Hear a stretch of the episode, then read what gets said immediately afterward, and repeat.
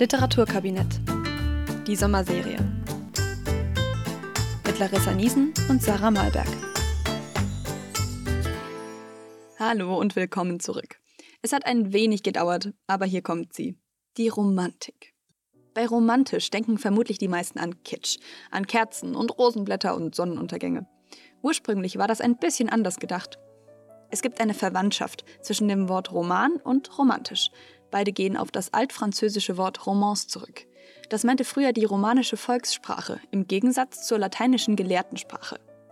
Ebenso gegensätzlich verstand sich die Romantik später zur klassischen Strenge. So wurden etwa englische Garten als romantisch bezeichnet, die im Gegensatz zu französischen nicht ganz so geometrisch und strikt angeordnet waren. Gleichzeitig verstand man unter romantisch den Counterpart zu rational, was, wenn man so drüber nachdenkt, ja eigentlich heute immer noch so ist. Wenn ich also heute sage, irgendetwas läuft romantisch, heißt das immer auch, dass es eigentlich ein bisschen irrational ist. Wie zum Beispiel aus dem Rettungsboot zurück auf die Titanic hüpfen. Stellt euch vor, ich hätte jetzt My Heart Will Go On einspielen können aber da kriegen wir Stress mit der GEMA.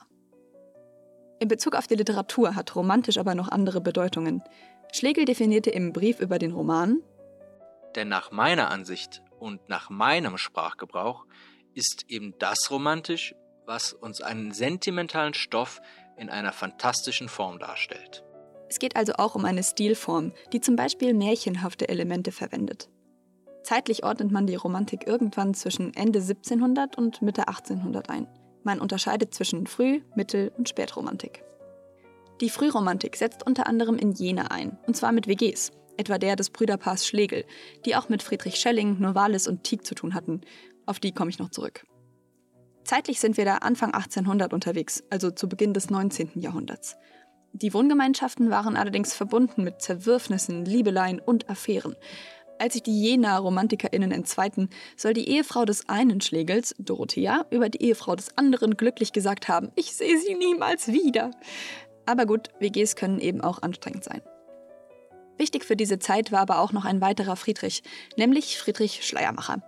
Der gilt heute als Begründer der modernen Hermeneutik. Hermeneutik ist eine bestimmte Herangehensweise, um die Bedeutung eines Textes zu erfassen. An dieser Stelle höre ich meinen Dozenten aus dem ersten Semester vor sich hinschwafeln. Wir müssten mit Schleiermacher lernen, das Verstehen zu verstehen. Aber lassen wir das. Ludwig Tieck, der ja auch zur Frühromantik zählt, hat unter anderem eine ungewöhnliche Version des gestiefelten Katers geschrieben, in dem einige SchauspielerInnen selbst Publikum sind. So lässt sich eine weitere Facette der Romantik ganz gut erklären, nämlich ihre selbstreflexierende Ader. Also quasi eine über sich selbst nachdenkende und sich selbst bewusstseiende Literatur. Auch Novalis gehört zu dieser frühen Romantik, der eigentlich Georg Philipp Friedrich von Hardenberg hieß. Novalis war also nur sein Pseudonym. Die sogenannte mittlere Romantik, heißt tatsächlich so, konzentrierte sich besonders auf Heidelberg und Berlin.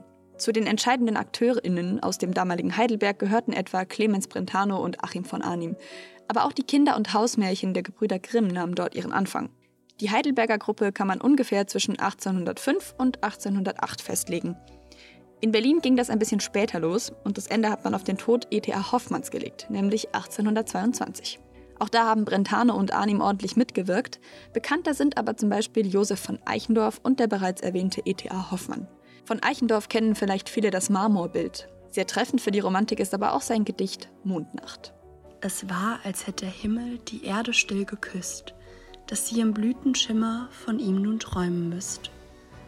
Die Luft ging durch die Felder, die Ähren wogten sacht, es rauschten leis die Wälder, so sternklar war die Nacht. Und meine Seele spannte weit ihre Flügel aus, flog durch die stillen Lande, als flöge sie nach Haus. Da sieht man richtig schön ein dickes romantisches Motiv, die Sehnsucht. E.T.A. Hoffmann, der übrigens Ernst Theodor Amadeus hieß und sich den Amadeus aus Mozarts Zuneigung selbst verpasst hat, hatten wir auch schon im Podcast, nämlich mit seiner Erzählung Der Sandmann. Die ist übrigens geradezu paradigmatisch für romantische Erzählungen, denn sie führt das Unheimliche ein, das wiederum mit dem Fantastischen einhergeht, was für die Romantik ja prägend war. Mit der Spätromantik bekam das Ganze einen noch christlich-katholischeren Geschmack, als das ohnehin schon der Fall gewesen war. Viele hatten den RomantikerInnen schon lange vorgeworfen, sich lediglich ins katholische Mittelalter zurückzuwünschen.